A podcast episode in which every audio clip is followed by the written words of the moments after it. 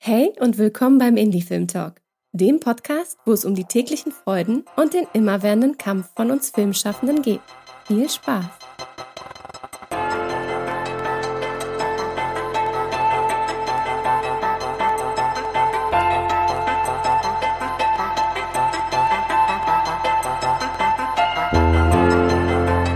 Schön, dass ihr wieder eingeschaltet habt beim Indie Film Talk Podcast und dass wir mal wieder gemeinsam ein neues spannendes Thema anfassen können, dürfen, wollen. Heute hört ihr als erstes nämlich uns beide, Susanne, ne?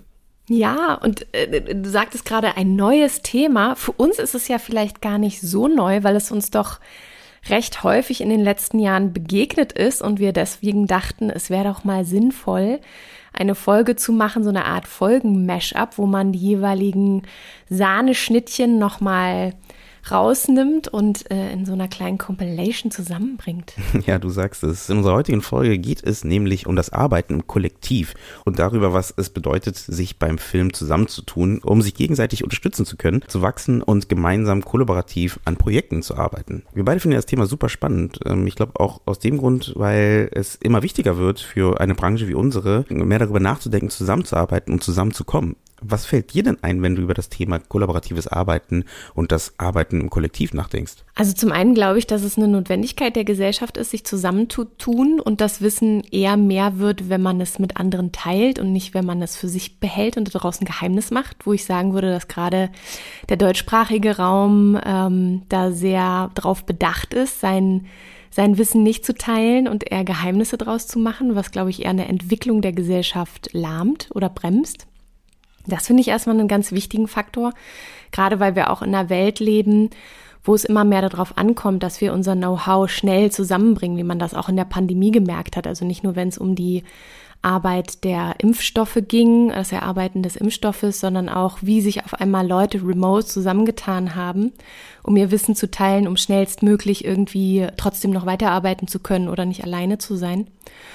Und das ist natürlich ein positiver Nebeneffekt, der aber schon weit vor der Pandemie angefangen hat, einfach weil wir äh, weil die Industrialisierung immer stärker wird, die Art der Kommunikation, wir haben immer mehr Kanäle, also alles wird eigentlich immer so multipler. Und äh, dann ist es natürlich wichtig, wenn man sich zusammenfindet und zusammentut, damit man da nicht komplett alleine irgendwie ist und äh, dass das letztendlich sich auch auf die Arbeit auswirkt. Und ich würde sagen, auch wenn der Anfang immer schwierig ist, erstmal mit jemandem wirklich Stück für Stück zusammenzuarbeiten und viel Vorarbeit braucht oder Einarbeitung, zusammen eine Sprache zu finden, dass es im Endeffekt eine Entlastung für alle ist, wenn man das macht und das Produkt am Ende, glaube ich, auch besser wird. Das finde ich so spannend.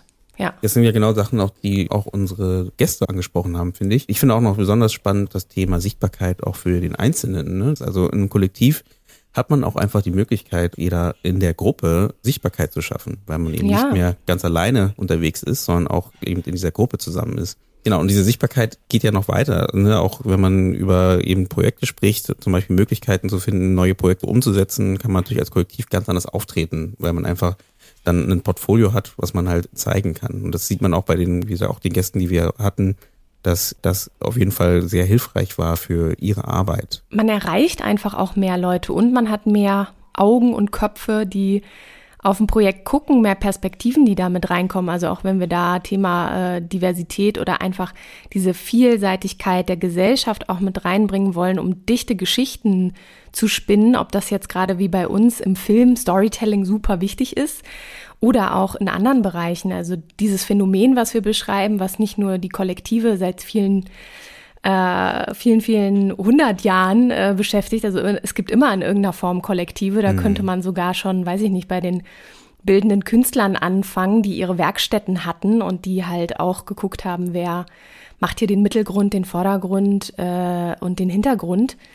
Ähm, dass es halt auch heutzutage wichtig ist, äh, sich zusammenzutun. Und das fällt heute immer mehr unter diesen Begriff New Work, was nicht nur in den Künsten der Fall ist, sondern auch in verschiedensten Bereichen, wo gearbeitet wird. Das nutze ich doch gleich mal, um darauf hinzuweisen, weil Susanne, du warst ja auch zu Gast bei einem Format, wo du genau über das Thema gesprochen hast, oder? Genau, ich durfte zu Gast sein bei Unicato, dem Kurzfilmmagazin, moderiert von Markus Kafka. Der auch schon ganz wunderbare ähm, Interviews geführt hat, zum Beispiel mit Till Kleiner, der war da auch vor Ort und hat, glaube ich, über den Horror gesprochen. Das fand ich extrem spannend. Oder zum Beispiel sind die auch vor kurzem ins Gespräch gegangen mit Jana und Jutta vom AG Kurzfilm, die ja jetzt ihr Jubiläum feiern. Also die äh, geben, gehen immer mit ihrer Lupe auf verschiedenste Themen im Kurzfilmbereich, der aber natürlich auch super spannend und wichtig ist für den Filmbereich überhaupt.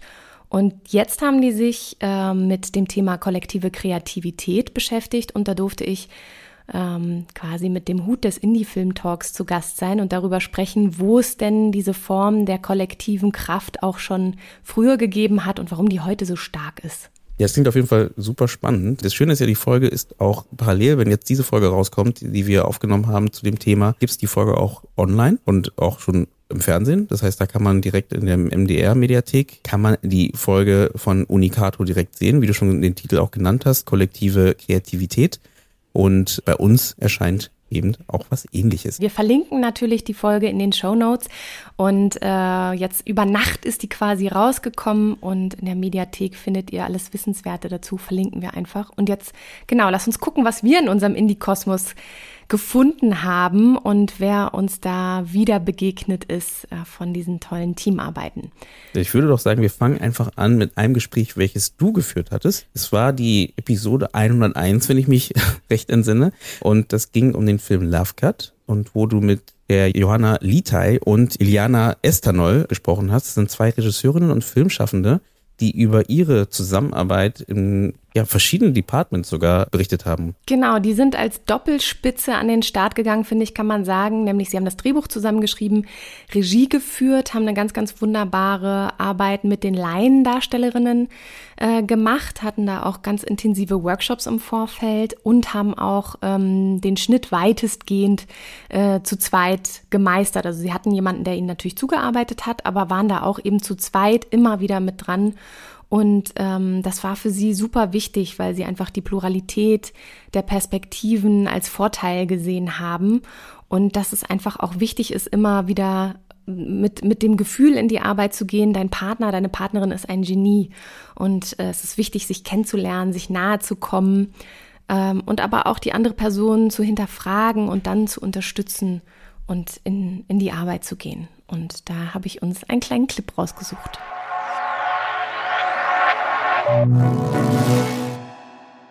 Wie hat generell die Kommunikation funktioniert? Also gerade, äh, ich habe äh, früher zeitweise als Regieassistenz gearbeitet und da ist man ja auch irgendwie so ein, so ein Kommunikations-Multi, äh, Multikator. Äh, wie war das jetzt in dem Falle, wo ihr vor dem Team aufgetreten seid als Doppelspitze in Produktion und Regie. Wie hat sich das vielleicht beim Drehstart auch verändert, gerade was den Produktionsstatus angeht? Also bei der Produktion, wir hatten zwei Produktionsleiter äh, gehabt, die mit uns gearbeitet haben und eine Aufnahmeleiter. Also das heißt, dass wir hatten fast unsere ganze Produktionarbeit vorher gemacht so dass wir während des Drehs in, in, in die Regie uns konzentrieren könnten. Aber natürlich gab es immer wieder Sachen, die wir ähm, regeln müssten, aber es war nicht so viel äh, von Produktion her, weil deswegen hatten wir die, also diese, diese Team zusammengestellt. Was ist der Vorteil daran, äh, zu zweit als, ähm, als Regisseure am Set zu arbeiten und was ist vielleicht auch knifflig? Hm. Also knifflig ist sicher dieses, dass, dass quasi jedes Besprechen halt Zeit braucht ähm, und Zeit einfach nicht so äh, vorhanden ist. Vorteil ist, dass, dass einfach zwei kreative Köpfe auch noch, noch mehr sich, also mehr Kreativität bedeuten können. Man, jemand äh, er, er, erkennt vielleicht irgendwo etwas, das noch verbessert werden könnte, das der andere gerade nicht gesehen hat. Und so ergänzt man sich auch, würde ich sagen. Also das ist ja auch beim Schreiben so ähm, auch in der Postproduktion so. Aber knifflig ist es dann natürlich, wenn man jetzt irgendwie äh, nicht die gleiche Meinung hat, dann muss man halt auch quasi zu einer Lösung finden, für was man sich jetzt entscheidet. Wobei wir da immer einfach auch gesagt haben, hey, die Geschichte, oder das war für uns so klar, dass die Geschichte und der Film vorgeht und nicht jetzt quasi so, wessen Idee es war oder so. Und somit war immer die Frage, was ist für den Film richtig? Und da gab es gar nichts, also da gibt es dann irgendwie schneller eine sehr klare Antwort. Und wenn man jetzt noch ein Stück weiter geht, am Set habt ihr eben gesagt, da habt ihr euch auch so ein bisschen die Handlungsstränge eben auch aufgeteilt, so dass einer dann immer wirklich ähm, komplett bei einer Geschichte sein konnte. Wie sah das denn später im Schnitt aus? Wie habt ihr da gearbeitet? Da haben wir, äh, also da waren wir wieder wirklich so zweit, so wie bei Drehbuch, aber noch mit die äh, Cutter, oh, also wir hatten zwei Cutter, ein äh, und wir waren einfach so, äh, zuerst waren wir mit Sebastian Longariva und dann waren wir zu dritt. Und, und dann, ah, er hat sogar die erste Rohschnitt alleine gemacht.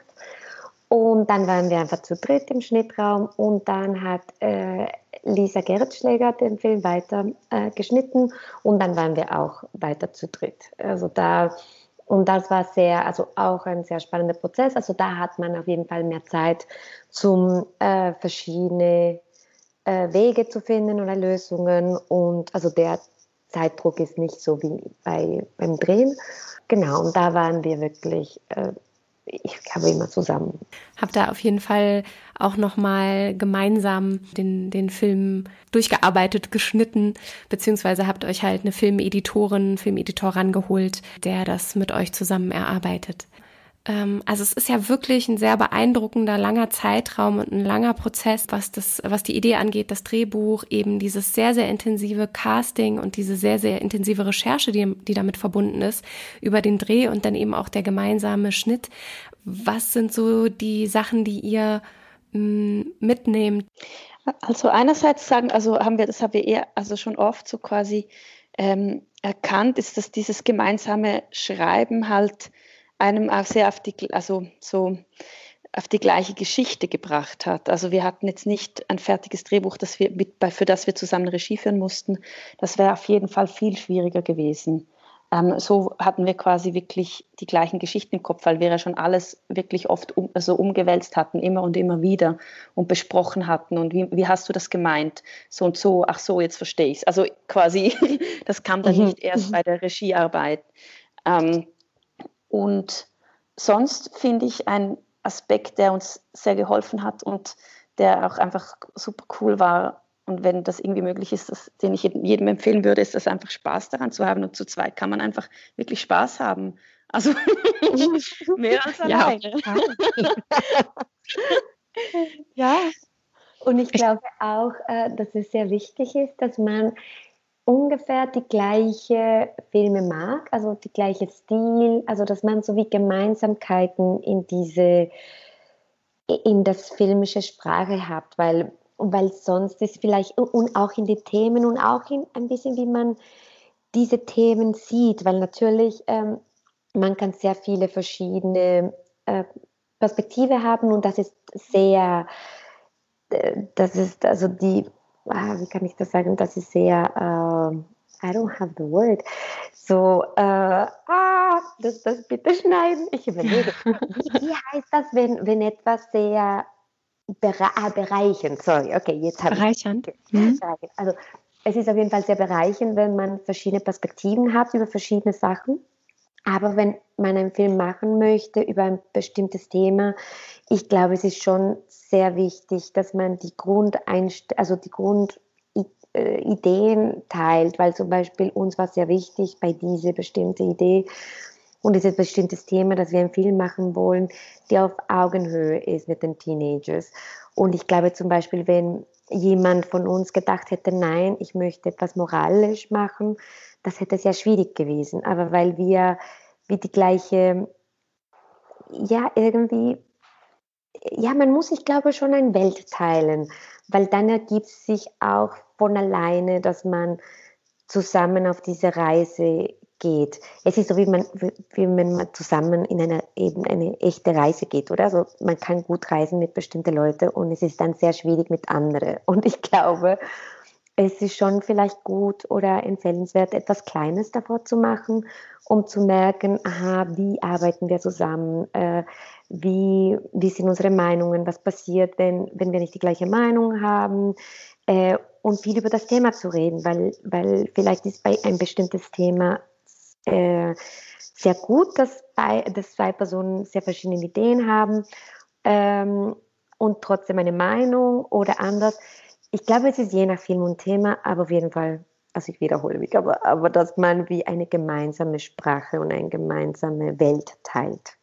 Dieses Weltteilen oder auch dieses auf gemeinsame Reise gehen, war das jemals damit verbunden, dass ihr vielleicht auch irgendwann am Anfang oder im Prozess bestimmte Regeln vielleicht auch vereinbart habt? Also einmal am Tag gibt es auf jeden Fall eine Stunde, wo wir nur einen Kaffee oder Tee trinken und es fällt nichts über unser Drehbuch, über unser Projekt oder irgendwas anderes oder mm, ja, gab es bestimmte Dinge, die ihr vielleicht vereinbart habt, um, um gut miteinander arbeiten zu können?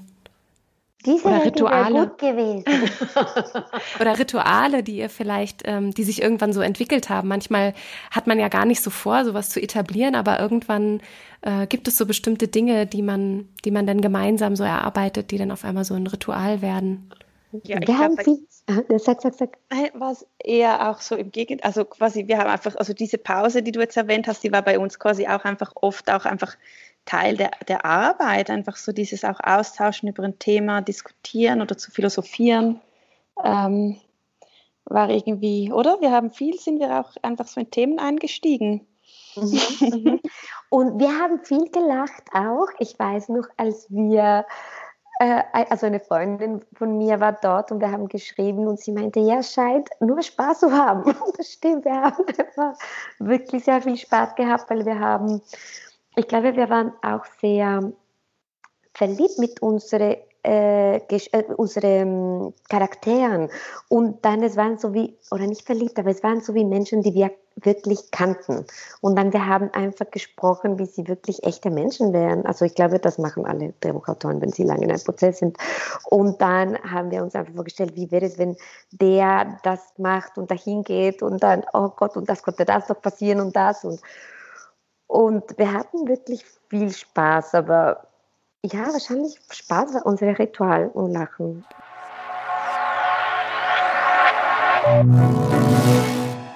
Bei dem nächsten Snippet wird es musikalisch. genau, da haben wir nämlich mit Filmmusikerinnen gesprochen, die in ihrem Kollektiv Track 15 zusammengekommen sind. Das sind insgesamt elf Musikerinnen, die hauptsächlich in dem Bereich eben Komposition tätig sind, egal ob es jetzt rein filmisch ist oder ob es auch in die Richtung Game geht und gemeinsam halt in diesem Kollektiv arbeiten. Das fand ich ganz spannend in dem Gespräch, weil da sieht man auch wieder, äh, was so ein Kollektiv schaffen kann, wenn es um das Thema Sichtbarkeit geht, ähm, von zum Beispiel in dem Fall Frauen in der Filmmusik, weil viele vergessen auch, dass ähm, wenn man so, oder da kann man sich selber an die eigene Nase fassen, wenn man so an ähm, Filmkomponisten denkt, denkt man oft an Männer. Zumindest gilt es für mich. Ich weiß nicht, wie es für dich ist, Susanne. Da fallen mhm. mir aber hauptsächlich Männer ein, jetzt so die ganz großen Filmkomponisten. Und dass das auch ein Bereich ist, wo auch viele Frauen auch tätig sind, ähm, aber auch mehr Frauen auch die Sichtbarkeit brauchen, zeigt halt eben genau so ein Kollektiv, ähm, weil einfach durch ein Kollektiv, wo elf Frauen gemeinsam arbeiten, sorgt dafür natürlich, dass als Einheit einfach mehr Sichtbarkeit geschaffen wird. Und das fand ich auch ein ganz spannendes Thema, was wir da mit aufgegriffen haben, in dem Gespräch und natürlich auch, wie denn eine Zusammenarbeit unter Filmmusikerinnen aussehen kann. Ich kenne leider die genauen Zahlen nicht. Ich bin nur letztens über so ein Beispiel gestolpert, dass schon in den 80er Jahren hat man in der äh, Musik an sich angefangen, so Blind Auditions zu veranstalten. Also, dass man eigentlich genau das unterwandern wollte, dass es zu äh, männerlastig ist oder dass man überhaupt irgendwie ähm, danach urteilt, wer da vor einem steht, sondern wirklich nur die Musik und die Fähigkeit des Musikspielens beurteilt. Dann haben die solche genannten Blind Auditions eingeführt, mhm. also dass es wirklich eine Wand gab zwischen den ähm, Mitgliedern des Kuratoriums und halt eben den Personen, die dann vorgespielt haben. Das ist ja auch immer mehr bei uns in, in die Filmindustrie überschwappt, beim Casting zum Beispiel oder so, wo man natürlich anders äh, andere Tools finden muss, wie man diese Idee des Blind Auditions umsetzt beim Spiel. Aber das fand ich total spannend und gleichzeitig jetzt zu wissen, es gibt trotzdem immer noch diese männerdominierte Szene. Äh, frage ich mich natürlich zum einen, aber wir haben jetzt nicht so direkten Zahlen bei der Hand äh, ob sich das jetzt nur auf die Komponistenseite auswirkt oder auch wenn es um Orchester geht. Das hm. wäre wär mir jetzt nicht genau bekannt, aber wäre mal eine Frage, die ich einfach stelle. Beim Orchester würde ich es auch nicht genau wissen. Da weiß ich gar nicht, wie, wie da die prozentuale Aufteilung aussieht oder Verteilung aussieht. Bei den Filmmusikerinnen, also in der Richtung Komposition, ähm, kam auf jeden Fall auch im Gespräch heraus, dass viele, äh, auch an den Unis zum Beispiel, ne, weniger Frauen sich für den, äh, für den Beruf des Filmkomponisten bewerben als Männer ganz oft und ähm, man doch da so eine männerdominierte Richtung hat. Und das dass man das so ein bisschen aufbricht, da ist genau eben auch so ein Kollektiv vielleicht ganz spannend, nämlich um da neue Wege zu zeigen und neue, neue äh, Perspektiven einfach aufzumachen. Deswegen, ich glaube, ich gebe doch direkt ab an die beiden. Gesprochen haben wir mit äh, Zeina Azuka und Jasmin Reuter von Track 15. Wie gesagt, das sind zwei Komponistinnen, die in diesem Kollektiv zusammenarbeiten.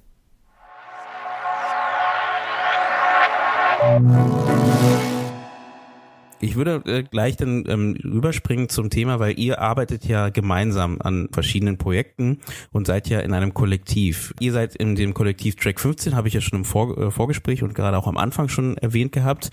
Ähm, was ist denn Track 15? Wir haben uns getroffen bei Soundtrack Cologne, bei der 15. Edition von Soundtrack Cologne, daher der Name. Wir sind eigentlich zu elf, nicht 15. Um, ähm, ja, also wir haben uns da getroffen, weil es ähm, vor paar Jahren einen speziellen Kurs gab für Komponistinnen, mhm. ähm, weil sie Frauen fördern wollten. Da haben wir uns kennengelernt und wir fanden das ganz toll. Es war eine gute Stimmung und wir sind in Kontakt geblieben und meinten, ja, wieso bleiben wir nicht einfach weiter in Kontakt und schauen, ob wir zusammen Projekte angehen können, weil zusammen geht einfach mehr. Ähm, man hat da eine stärkere Präsenz ja, es hat sofort geklappt. Wir haben ein Projekt mit dem Filmorchester Babelsberg zusammen angeschafft und äh, es war eine sehr gute Session. Und ähm, das war auch eine Art äh, Förderung vom Orchester. Also wir hatten wirklich sehr, sehr viel Glück gleich vom Anfang an, dass wir uns gut mhm. verstanden haben und sehr gut zusammenarbeiten konnten, also mit der Rollenverteilung und Kommunikation. Und das ist schon jetzt äh, wie, wie lange her? Es ist mehr als ähm, 18 Monate, also fast zwei Jahre. Hm, eineinhalb, ja, so. Ja, ja, ungefähr eineinhalb Jahren her. Und wir haben ziemlich äh, viel zusammen gemacht, oder Jasmin? Wie viele Projekte haben wir zusammen abgeschlossen? Es ist mhm. ähm, paar Produktionsalben. Ja, so vier, fünf wird das schon jetzt gewesen sein. Also größere Sachen natürlich alles. Mhm. Ne? Das ist dann mhm. für die Zeit finde ich eigentlich ganz spannend, vor allem weil direkt nach unserer Gründung, was da im, was im September ungefähr war, genau September, und dann hatten wir direkt im November, glaube ich, unsere erste Orchesteraufnahme, was ja für eine Gründung eigentlich schon ein ziemlicher Knaller ist, finde ich. Mhm. Das war alles so irgendwie, okay, jetzt ist die Zeit reif. Jetzt sind wir dran. Das war so eine Stimmung. Das war super. Ähm, ich glaube, das Interessante ist halt, dass es uns, als wir uns da kennengelernt haben und so gut verstanden haben, uns allen einfach direkt ums Machen gingen. Also wir sind ja immer schon alle unterwegs gewesen auf, auf Panels und auf Diskussionen über Frauen und äh, Komponistinnen im Film. Und als wir uns da getroffen haben, war einfach so diese Macherstimmung in der Luft. Und dann dachten wir, okay, äh, wir haben jetzt immer viel äh, geredet und jeder macht einzeln seine Sachen, aber wir machen jetzt einfach Dinge. Und ich glaube, darum geht's halt bei Track 15, dass wir einfach, äh, man kann es vielleicht wie eine Band sehen, so im weiteren Sinne, die halt einfach beschlossen hat, Dinge zusammen zu machen und nicht halt die ganze Zeit zu diskutieren. Genau, ja. Also es geht nicht so sehr um die Identitätspolitik und ähm, eher mehr um das Machen und was gut, ähm, also wirklich von guter Qualität auch und Partner finden, die uns unterstützen. Genau. Ja, genau. Und ich glaube, der politische Part ist bei uns einfach die Generierung von Sichtbarkeit, weil ich glaube, das hat jeder schon erlebt, ähm, der einen mm, im Fernsehen mal irgendwie eine Frau gesehen hat, die den Beruf ausübt den man einer Frau jetzt nicht so zugeordnet hatte, früher als Kind und denkst so, es gibt Frauen in der Politik oder es gibt dies und jenes und das äh, hat mhm. bei äh, Aufwachsen, finde ich, immer bei mir auch einen starken Eindruck hinterlassen, wenn man äh, wenn sowas aus der Rolle fällt. Und ich glaube, durch dieses Machen und durch diese Präsenz, dass da einfach äh, Komponistinnen sind, die sich zusammenschließen am Ende noch, ist ja auch ganz verrückt, und dann halt zusammen Dinge machen, das ähm, hoffe ich, ist halt dann einfach für äh, die nachfolgende Generation oder die danach ähm, einfach ein schönes Beispiel. Das sagt, okay, das äh, ist ja ganz normal, das kann man einfach machen. Das ist ähm, mm. genau gutes Ding. Wie ist es denn? Also ich hatte da ja ein Vorgespräch mit Sena gehabt und dann habe ich auch noch mal überlegt, wie viele Komponistinnen ich aus meiner Umgebung kenne und ähm, muss auch wirklich sagen, ich habe ich kenne wirklich auch nicht so viele Komponistinnen und wollte mal fragen, wie ist es denn? Ist ist es wie bei bei den Regisseuren so, dass halt die es sind zwar viele vielleicht die studieren, aber auf dem Markt kommen dann nicht mehr so viele an oder warum ist da die Sichtbarkeit nicht gegeben? Ähm, ja, also gefühlt, äh, also ich glaube, meine Statistik ist verzerrt, weil wir, meine persönliche, mhm. weil in meinem Studiengang, in dem immer vier Studierende pro Semester teilnehmen, waren wir tatsächlich drei Frauen und ein Mann. Das war aber auch First Time, nie da gewesen und mhm. ähm, totale Premiere und auch nie wieder gewesen, soweit ich weiß. Ähm, das war an der äh, Akademie Ludwigsburg. Ähm, deswegen glaube ich nicht, dass wir jetzt nicht repräsentativ sind. Also es sind nicht 75 Prozent Filmmusikerinnen an den Unis, ja. Mm. Ja, ja, ähm, ich glaube, es sind auch nicht unbedingt 50 Prozent. Ich habe mal eine Zahl gelesen, die habe ich aber nicht mehr parat. Deswegen kann ich da jetzt ähm, nichts ähm, weiter tun als raten. Mhm. Ich glaube, es waren unter 50 Prozent, vielleicht so 30, 40. Aber äh, also, wenn es 30 gewesen sind, dann ähm, trifft man die eigentlich auch nicht in, äh, in der Branche dann wieder. Also es wird mehr, mhm. also es zum Beispiel, als ich ähm, in die Branche gegangen bin vor sechs Jahren oder was das war, war noch ganz wenig los ähm, an Frauen. Äh, aber es kommen jedes Semester oder jedes Jahr neue nach und die Zahl wird äh, schöner. Aber ich glaube, es ist nicht so, dass, dass dass jetzt, dass die in Vollbeschäftigung gehen. Also nicht alle Frauen, die da von den Unis kommen, werden dann am Ende Filmmusikerin sein. Ja, das ist, spa spannend, weil wie gesagt, das ist ja in vielen Bereichen so und ähm, also auch in unserer, in unserer Filmszene so. Und das halt, äh, genau bei den bei der Filmmusik habe ich da noch gar nicht so doll drauf geachtet, aber dann habe ich auch noch weiter überlegt und überlegt, wie viele ähm, Komponisten weltweit kennt man denn, die halt bekannt sind und weiblich sind.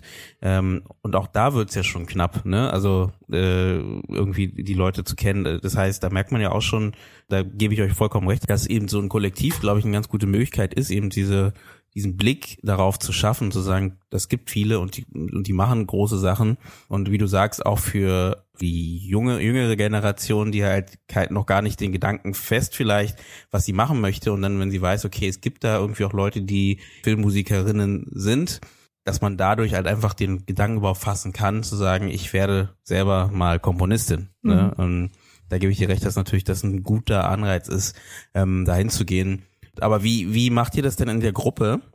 dass ihr, weil ihr seid alle, also nicht alle, manche sind auch Sounddesigner, habe ich gesehen, etc., aber ähm, wie macht ihr das mit Aufträgen? Also arbeitet ihr denn gemeinsam an einem Projekt? Also ich finde die Idee mit dem Kollektiv allgemein sehr spannend, ähm, auch in allen anderen Bereichen, ob es jetzt in der Filmmusik ist oder ob es in, äh, bei den, der Regie ist, ähm, da gemeinsam an Sachen zu arbeiten. Aber ich, ähm, ich frage mich immer, wie das am besten funktioniert, auch wenn man ähnliche Ambitionen hat. Ne? Also wenn man auch einen Film, wenn mehrere Komponistinnen zusammenarbeiten, arbeiten sie an einem Projekt oder arbeitet jeder an, seinem Projekt und wie gibt man Projekte weiter? Das ist eine sehr spannende Frage.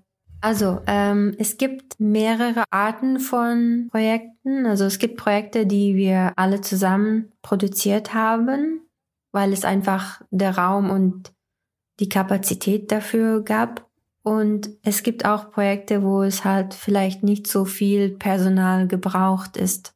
Und wenn man uns als Kollektiv anspricht, dann ist die Frage, wie entscheidet man, wer darf das jetzt, äh, wer darf diesen mhm. Auftrag nehmen oder wer ist dafür geeignet am besten. Also das Ding ist, wenn ein Regisseur oder eine Regisseurin uns bezüglich einen Film oder bezüglich die Filmmusik kontaktieren würde, ist es meistens auf der individuellen Ebene. Also bisher ist uns nie passiert, dass jemand für einen Film Musik äh, gebraucht hat und uns das Kollektiv ähm, so, okay. angesprochen Mhm. hat, weil sie dann gucken, was für eine Art macht diese Komponist, äh, was für eine Art Musik macht diese Komponistin und vielleicht passt es halt nicht zum Film. Also das entscheidet sich alleine sozusagen. Mhm. Aber wenn wir als Kollektiv angefragt sind, bei einem Projekt mitzumachen, wo es begrenzte Kapazitäten gibt, also wo sie nicht so viele Komponistinnen brauchen, das ist uns tatsächlich nur einmal passiert.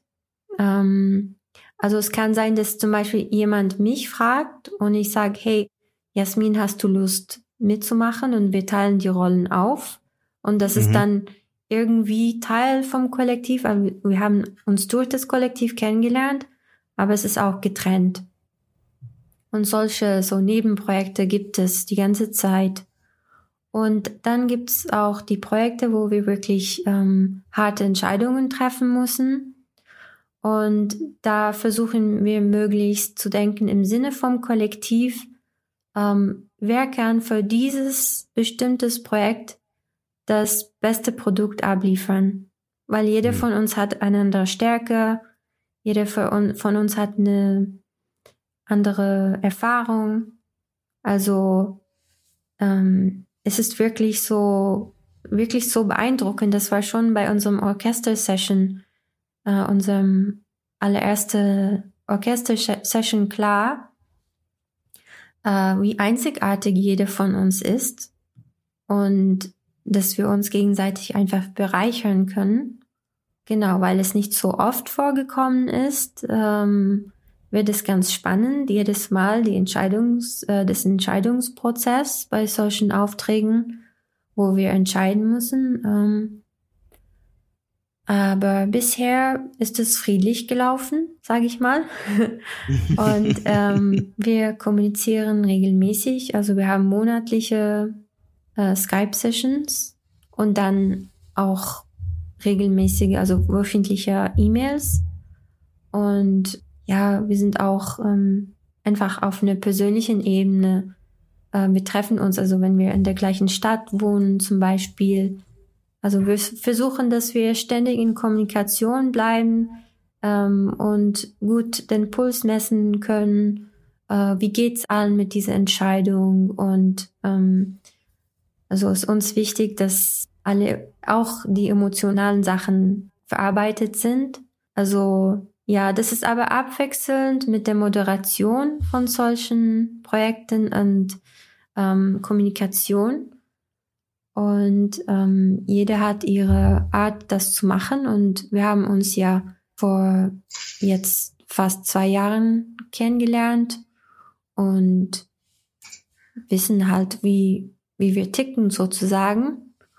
Und genau, also es ist wie jede Beziehung, also Vertrauensbasis aufbauen und versuchen immer zu pflegen. Ja, also ich finde es ehrlich gesagt ganz interessant. Also es gab natürlich ganz unterschiedliche Projekte, die wir gemacht haben, ganz unterschiedliche Anfragen mit ganz unterschiedlichen Anforderungen. Und ich finde, dass bisher bei allen Projekten, klein wie groß, sich das immer natürlich dann irgendwie doch auch so äh, gegeben hat. Also es ist ja dann auch meistens so, es kommt ja nicht irgendwie ein Regisseur und sagt, hier, Track 5, 15 macht ihr jetzt mal einen Score für meinen Spielfilm und dann stürzen sich alle elf in die Arbeit, ja. Sondern äh, dann gibt's erstmal, okay, ich habe jetzt hier diese Anfrage, was machen wir damit? Äh, wie sieht's bei euch aus? Dann haben schon mal fünf überhaupt keine Zeit. Ne? Dann ist es da sowieso schon ähm, eine natürliche Selektion vorhanden.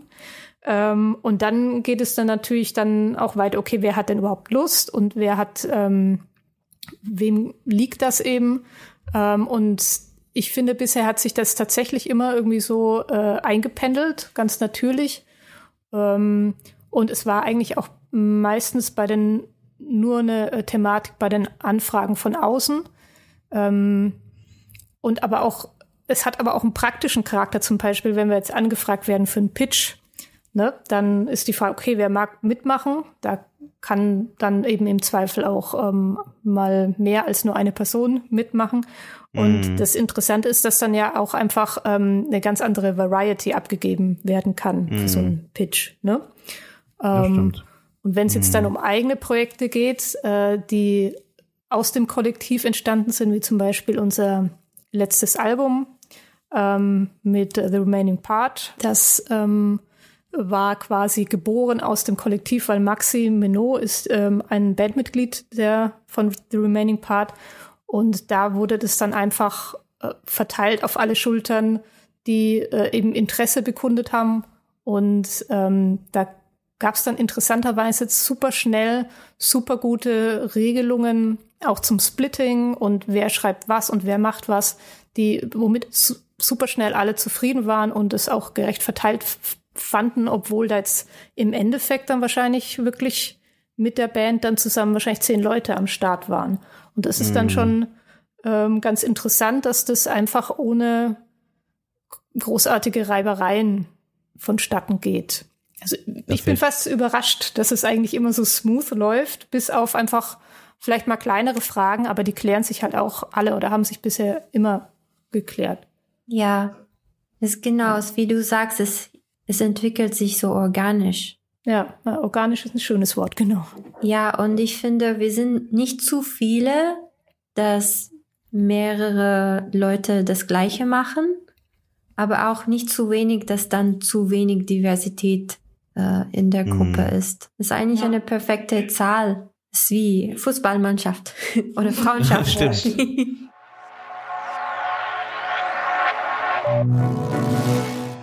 Hier gibt es einen kurzen Break in eigener Sache. Der Indie Film Talk lebt und entwickelt sich durch euch ZuhörerInnen immer weiter. Hierfür sagen wir schon mal Danke. Wer uns weiterhin unterstützen möchte, hat die Möglichkeit, uns natürlich zu abonnieren und uns weiter zu empfehlen. Oder die Möglichkeit zu nutzen, einmal bei PayPal oder Steady vorbeizuschauen und uns dort ein einmaliges oder monatliches Dankeschön dazulassen. Weitere Informationen dazu findet ihr in den Show Notes oder auf unserer Webseite www.indiefilmtalk.de. Egal wie ihr euch entscheidet, wir sagen schon mal Dankeschön für eure Unterstützung und wünschen euch viel Spaß bei der restlichen Folge.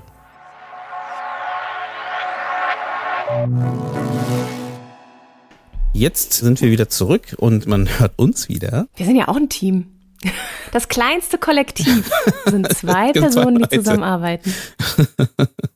Ja, theoretisch genau dasselbe. Und ich meine, wir geben uns ja auch den Ball hin und her und erarbeiten auch Themen gemeinsam, versuchen auch Kompetenzen zu ergänzen, soweit wie es möglich ist.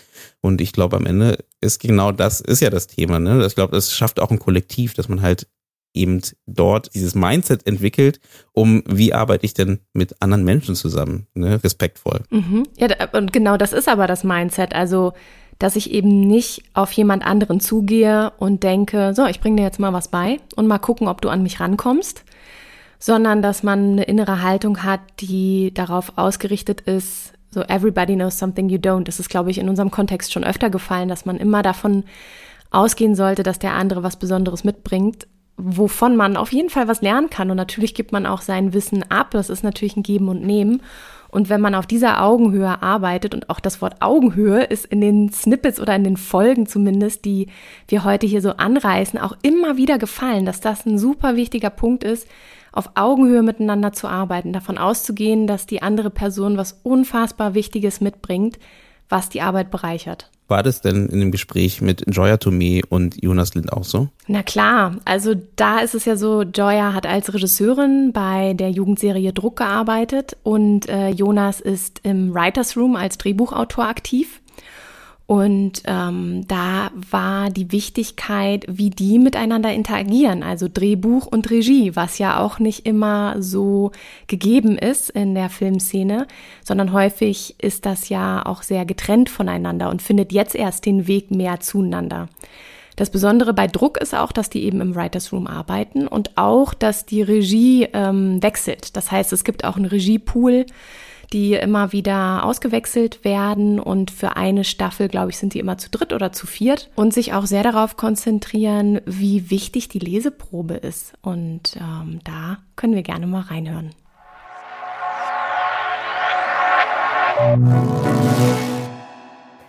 Jetzt haben wir hier einen Clip gesehen von vielen. Könnt ihr vielleicht mal ein, ein bisschen was dazu sagen, Jonas, wie lief das Ganze ab, wenn solch eine Szene konzipiert wird, solch ein Clip? Also die jeweiligen Folgen, die ja dann erscheinen, immer am Ende einer Woche gibt es eine 20- oder 30-minütige Folge, die aber die ganze Woche über in Clips aufgeteilt, in Häppchen eben zur Echtzeit, wie du sagtest, Joya, präsentiert wird und auch noch aufbereitet wird für die Social-Media-Kanäle. Was musst du da tun beim Schreiben, damit das alles beachtet wird?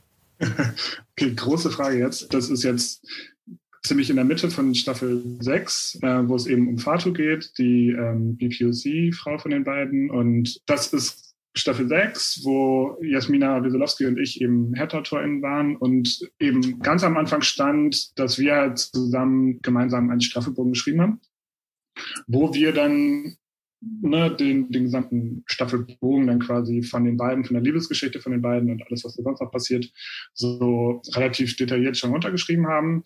Und dann wird Druck halt in, in drei verschiedenen Drehblöcken inszeniert oder produziert, weil es sind insgesamt zehn Folgen und ähm, die sind dann nach zweimal drei und einmal vier Folgen aufgeteilt, aus produktionellen Gründen.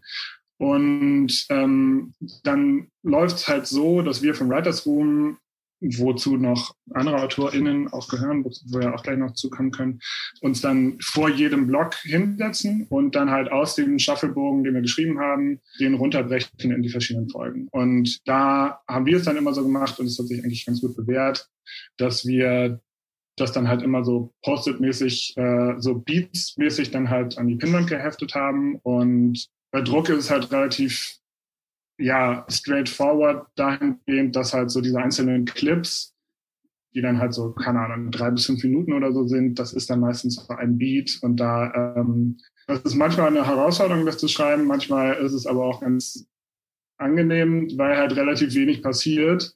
So, ähm, da haben wir die Folgen jeweils dann den Wochentagen geordnet, weil bei Druck eben die Woche am Samstag dann immer losgeht und am Freitag dann mit so einem meistens großen Happening dann irgendwie oder eben einer großen Geste, einem großen emotionalen Ereignis ähm, dann aufhört quasi.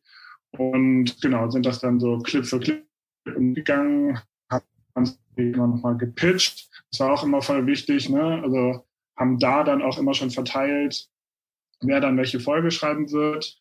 Ähm, und haben uns das gegenseitig dann immer erzählt, haben dann natürlich noch gemerkt, so, okay, passt das irgendwie nicht okay, scheiße, dafür, dass in Folge 7 das und das passieren muss, müssen wir es aber eigentlich noch in Folge 5 vorbereiten und so weiter. Ich würde mal ganz kurz darauf eingehen wollen, um Joya auch mit ins Boot zu holen.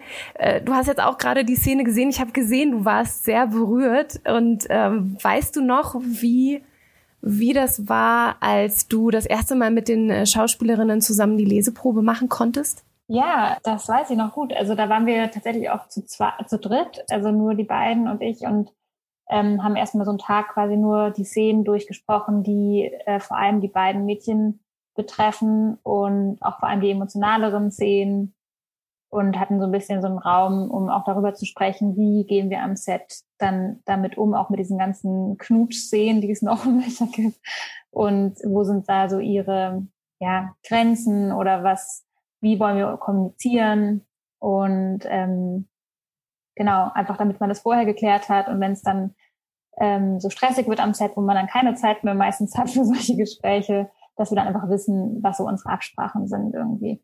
Und da haben wir natürlich einfach erstmal noch über die Rollen ganz viel gesprochen und ähm, ich habe auch ein Gefühl dafür bekommen, was ist ähnlich, was ist unterschiedlich von Figur und Darstellerin. Das war für mich ganz wichtig, nochmal zu verstehen irgendwie, und auch die Punkte, die sie selber mit reingebracht haben in die Rollen, und das haben sie ja auch immer wieder, das kann Jonas vielleicht auch besser erzählen, weil die AutorInnen haben sich ja wirklich mit den DarstellerInnen immer sehr intensiv unterhalten und so. Und ähm, die Punkte, die sie selber mit reingebracht haben, waren natürlich die, die auch am, äh, wo man am sorgfältigsten mit umgehen muss. Wenn man dann inszeniert, dann kann man nicht so sehr sagen, nee, aber das sehe ich ganz anders, äh, so fühlt die sich nicht oder so, sondern dann ist es natürlich ja, wenn es so persönlich ist, dann, dann gehört es irgendwie, finde ich, dazu, dass man das noch sorgfältiger anfasst und genauer zuhört irgendwie. Ähm, ja, das war total schön. Haben wir gelesen und die hatten auch ein paar gute Ideen. Also auch immer, wenn wir dann gemerkt haben, irgendwie, wenn irgendwas nicht so geflowt hat oder so, dann hatten die oft direkt einfach irgendwie ja eine gute Idee, wie es irgendwie, was man hinzufügen könnte. Und das haben wir dann ähm, aufgenommen und entweder ich habe es mit den Autoren oder Autorinnen besprochen oder wir haben das nochmal in der richtigen Leseprobe, wo dann auch immer ein Autor oder eine Autorin dabei war. In unserem Fall war Jonas dabei, dann nochmal eingebracht und ähm, dann konnte er mal mitschreiben oder eine neue Idee einbringen und das war so ein Wechselspiel. Könnt ihr dazu vielleicht noch mal äh, dazu noch mal sagen, wie viele Leute ihr wart? Also einmal, was ja die Regie auch betrifft, das habt ihr euch ja auch aufgeteilt in der sechsten Staffel ähm, und wie das im Autorenteam gewesen ist. Die sind immer pro Staffel sind, gibt es drei Regisseure und Regisseurinnen und genau jeder hat drei bis vier Folgen inszeniert nacheinander quasi. Erst ich war, war der mittlere Block und genau bei den AutorInnen kann Jonas vielleicht was zu sagen, wie viel ihr da wart. Genau, ich glaube, wir waren insgesamt sechs AutorInnen, also eben Jasmina und ich als Head-AutorInnen und dann Paulina Lorenz, Raquel Klischowik-Dukba, Lukas von Habaczewski, der vorher bei uns auch oder in Staffel 3, seit Staffel 3 auch mitgespielt hatte und dann zu uns ins Autorinnen-Team gekommen ist und äh, Sandra Stöckmann, genau. Ähm, und wir haben dann eben die Folgen auch unter uns aufgeteilt.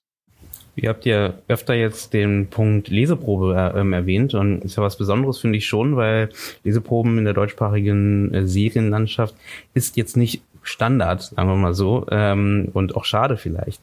Da wäre die Frage, wie weit hat es euch geholfen? Das wäre die erste Frage. Und die zweite wäre, wer war alles da vor Ort wirklich dann bei so einer Leseprobe? Geholfen hat es total viel, weil man einfach vorher in Ruhe, ohne Zeitdruck, äh, alles durchsprechen konnte und noch die Texte anpassen konnte und Fragen stellen konnte, vor allem auch, weil ich ja als Regisseurin, also die Regisseurinnen kommen meistens sehr spät dazu. Die, äh, der Writers Room hat einfach alles im Kopf und den Bogen der Staffel. Und wir kommen dazu, haben unsere Folgen. Und wenn wir anfangen zu drehen, ist auch, sind die Folgen danach noch gar nicht geschrieben meistens oder in einer sehr frühen Fassung.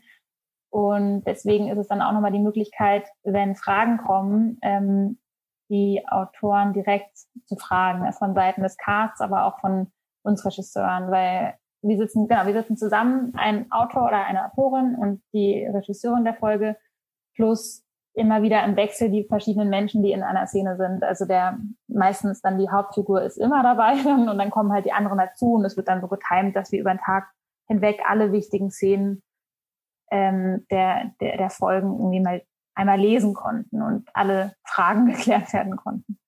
Ja, und für uns auf der anderen Seite war es halt auch voll wertvoll, dass wir halt auch einfach mal die DarstellerInnen dann halt den Text sprechen sehen konnten. Ne? Und merkst du ja schon dann auch als Autorin irgendwie, was da funktioniert oder was da halt für Dynamiken vielleicht auch nochmal anders entstehen oder so oder was, was der Darstellerin dann irgendwie leicht fällt oder irgendwie schwieriger oder was ihr in den Mund passt und was nicht und so. Ne? Und ähm, dafür war es halt mega essentiell wichtig, irgendwie das auch einfach mal zu sehen, weil wir konnten ja nicht am Set sein, also eh wegen Corona, aber auch so natürlich irgendwie hat es nicht so viel Sinn, wenn die Autoren am Set sind.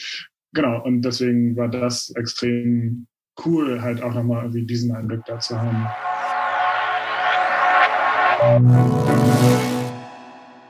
Du hattest ja in dem nächsten Gespräch, was wir rausgesucht haben, mit Anne Jünemann und Carlotta Kittel gesprochen gehabt. Da ging es doch um den Filmschnitt. Mhm, das sind zwei Editorinnen, die ähm, in Folge 92 bei uns zu Gast waren und darüber gesprochen haben, wie sie gemeinsam an Projekten arbeiten und nämlich nicht, wie es ja auch häufig der Fall sein könnte, äh, als Assistenz und sozusagen als eine Person, die dann eher die komplette Verantwortung für den Schnitt hat, sondern wirklich gemeinsam sich aufgeteilt haben, wie können wir dieselbe Bezeichnung bekommen und gleichzeitig aber trotzdem gerecht verteilt arbeiten. Und das haben sie an der Join-Serie aus dem Tagebuch eines Uber-Fahrers sehr detailliert beschrieben und haben auch eine Art Leitfaden, soweit ich mich erinnere, erarbeitet, die im Bundesverband Filmschnitt Editor auf jeden Fall geteilt werden sollte. Ich weiß nicht, wie weit sie da inzwischen sind.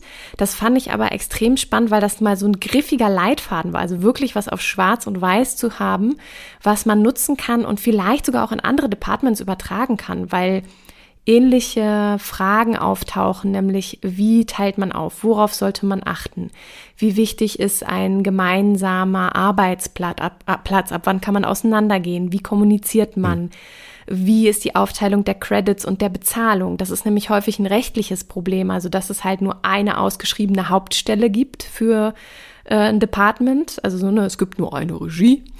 Äh, und dass, wenn du das dann aber irgendwie sagen willst, nee, wir sind hier aber zu zweit, dass das gar nicht so einfach vertraglich zu lösen ist. Und dann tatsächlich auch solche Hürden wie, wie sieht's denn nachher in den Credits aus, wenn der Abspann läuft und so. Also es sind ganz viele Details, äh, die die beiden näher beleuchtet haben. Also das klingt auf jeden Fall super spannend und da merkt man wieder, dass halt eben das Thema kollektive Arbeit, wir haben es auch in anderen Beispielen ja gehört, dass eben diese kollektive Arbeit halt sich nicht nur, man denkt immer dann sofort an eben die Filmschaffenden in der Richtung eben Regie ne, oder Produktion, aber dass äh, das Thema in einem Kollektivarbeiten, gemeinsam arbeiten, auch sich in andere Departments durchzieht. Absolut. Ich, ich glaube auch, dass man das übertragen kann und es gibt mit Sicherheit in allen Departments diese Bewegung und daher vielleicht auch mal den Ausruf, wenn ihr in einem Department seid, wo ihr das Gefühl habt, dass es hier noch gar nicht präsent ist, was die kollektive oder die kollaborative Arbeit angeht, meldet euch gerne bei uns unter comment at indiefilmtalk.de und dann können wir da einfach mal zusammenkommen und gucken, ob man so eine Liste nicht auch erweitert, denn es wäre spannend, die Bewegung natürlich auch in den anderen Departments sichtbar zu machen. Dann würde ich sagen, wir hören einfach mal in das Gespräch mit Anne Jünemann und Carlotta Kittel.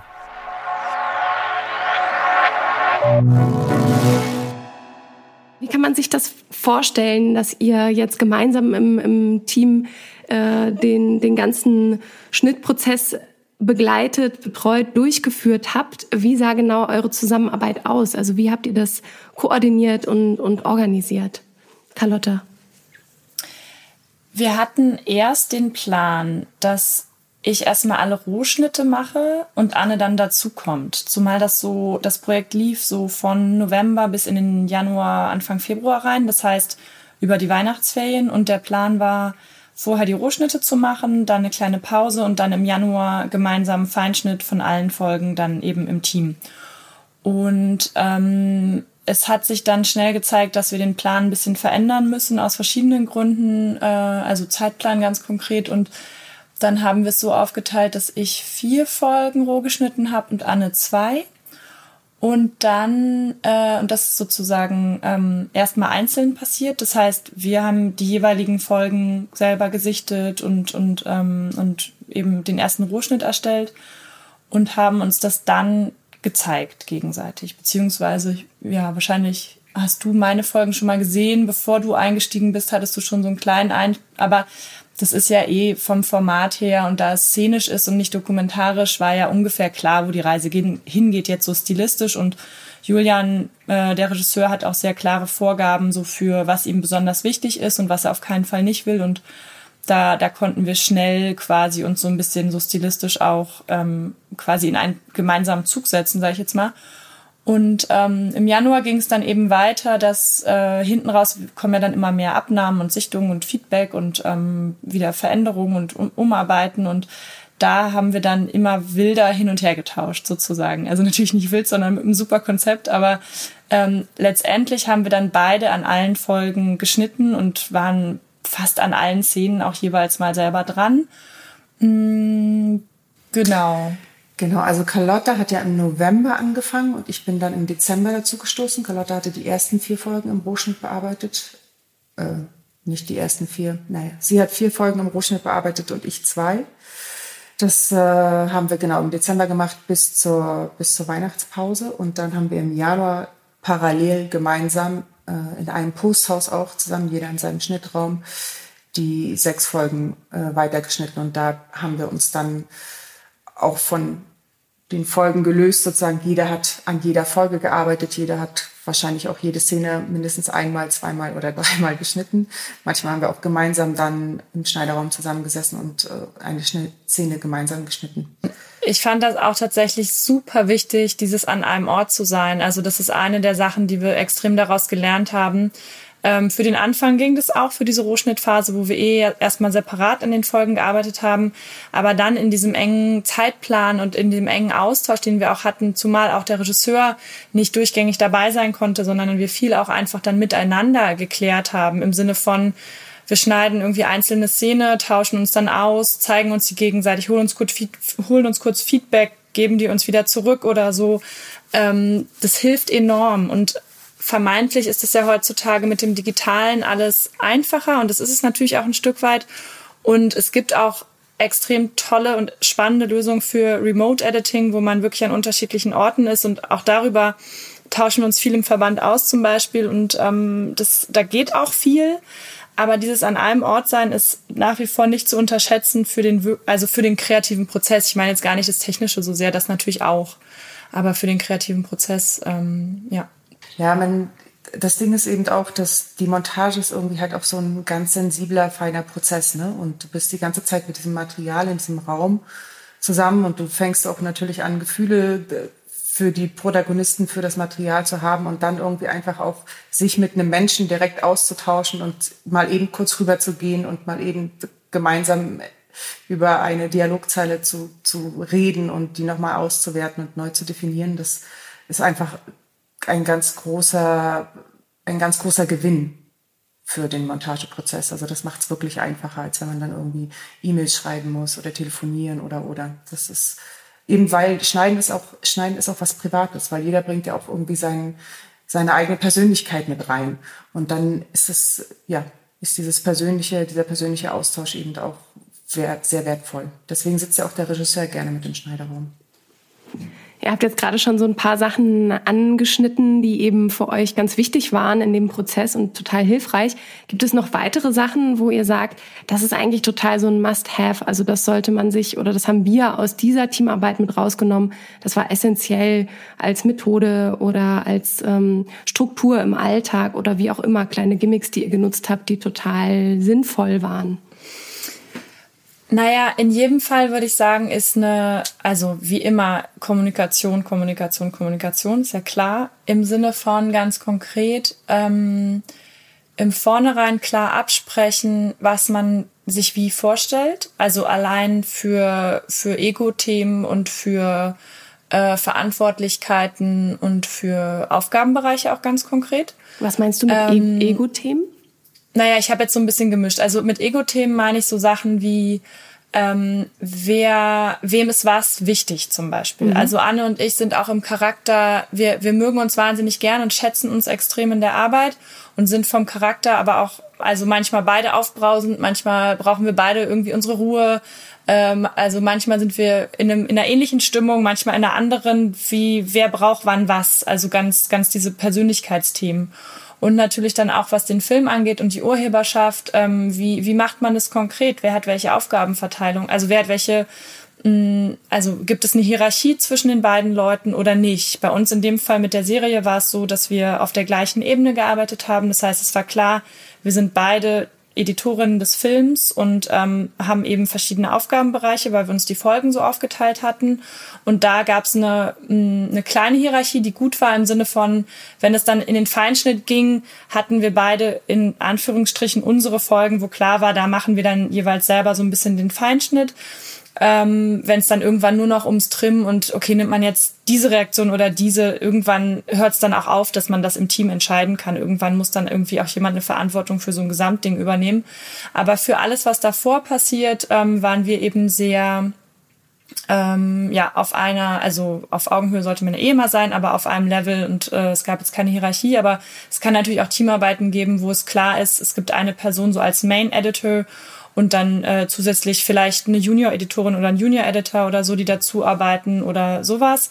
Und beides kann je nach Projekt auch total Sinn machen, aber in jedem Fall muss halt klar sein, wer macht wann was. Und da ist natürlich schon viel äh, Absprache nötig im Vornherein und auch immer währenddessen. Also immer wieder währenddessen gemeinsame Gespräche. Was ist der Film gerade? Was sehen wir gegenseitig? Das, was sonst mit der Regie eben im Dialog passiert, ist natürlich in einem Dreiergespräch ähm, einmal mehr ums Eck und manchmal komplizierter, wenn man sich einigen will.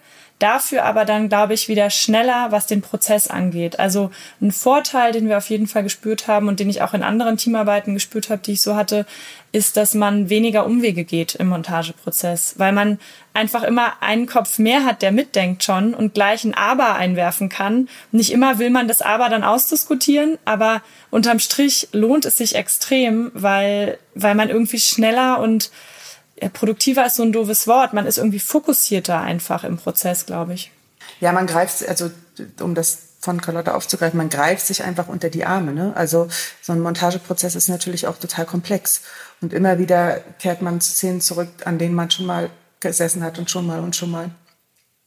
Und dann erinnert man sich vielleicht auch an bestimmte Sachen nicht mehr. Und dann ist, ist da wieder ein anderer Kopf, der irgendwie, aber ich habe doch da in den Mustern das und das noch gesehen. Vielleicht ähm, können wir damit noch was bauen, zum Beispiel. Ne? Und äh, genau, auch wie Carlotta sagt, das mit der, mit der mhm. Kommunikation. Es ist vielleicht im ersten Moment wirkt es vielleicht komplizierter, aber es ist, äh, es geht wesentlich schneller. Man kommt wesentlich schneller auf, auf Punkte, weil mehrere Köpfe mitdenken. Das ist ja wie bei allen Sachen so. Ne? Wenn, wenn mehrere Leute fokussiert an einem Thema sitzen und ähm, sich auch gut verstehen, ne? gut miteinander auskommen können, dann kommt man natürlich viel schneller an sein Ziel.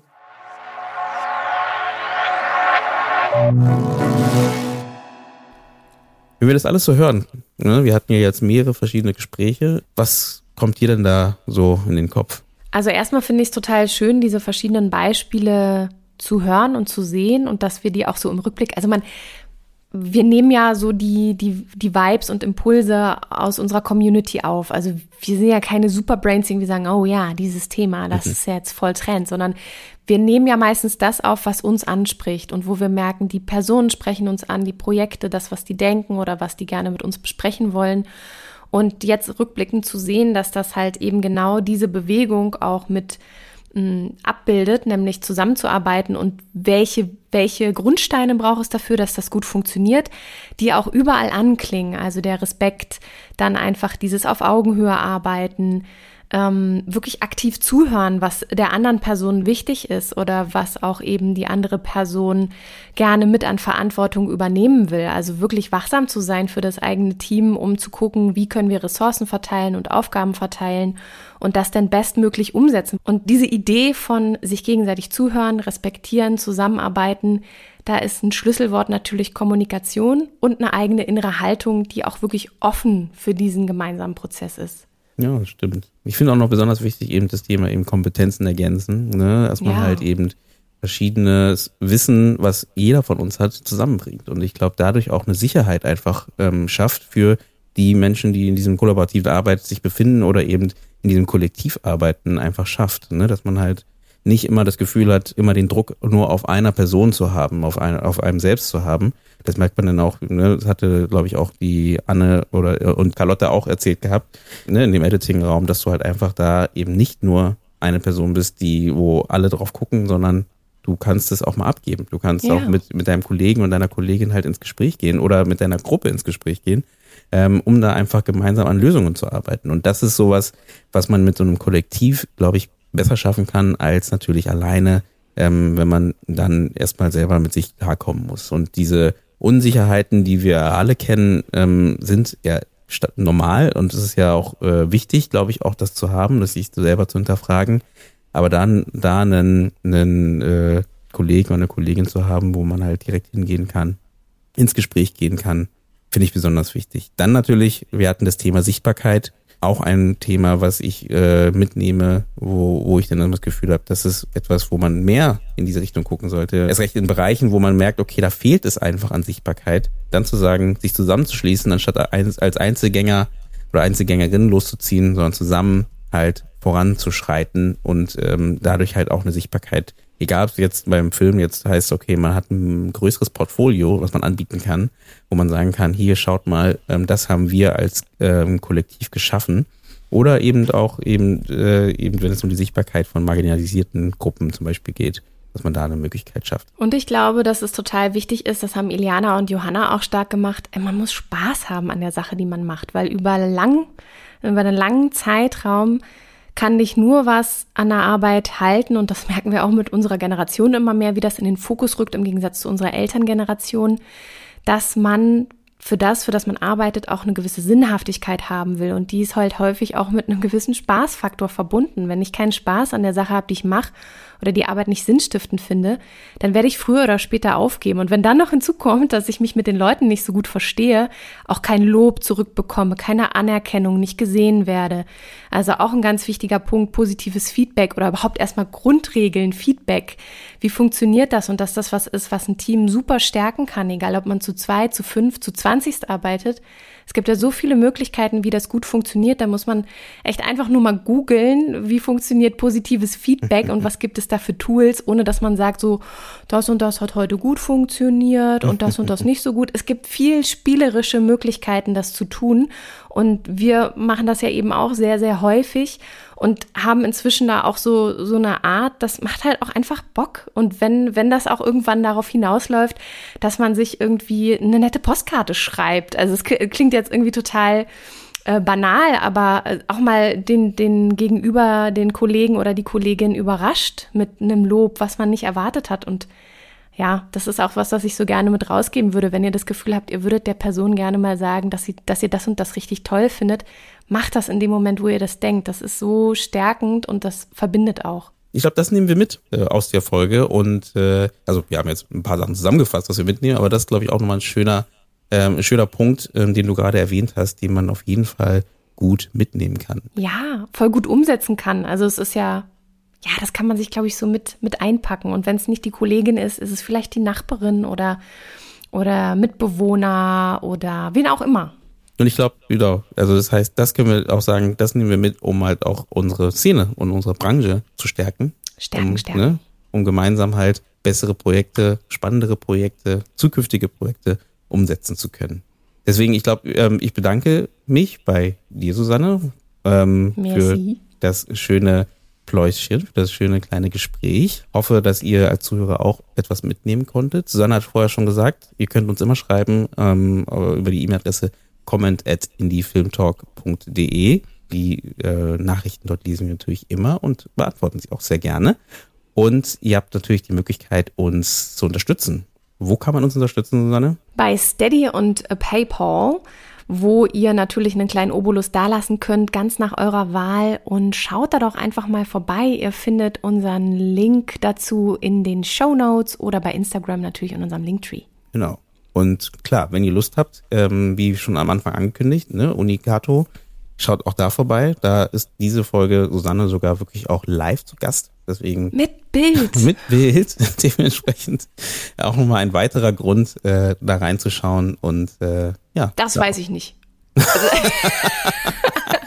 das, das ist ganz subjektiv.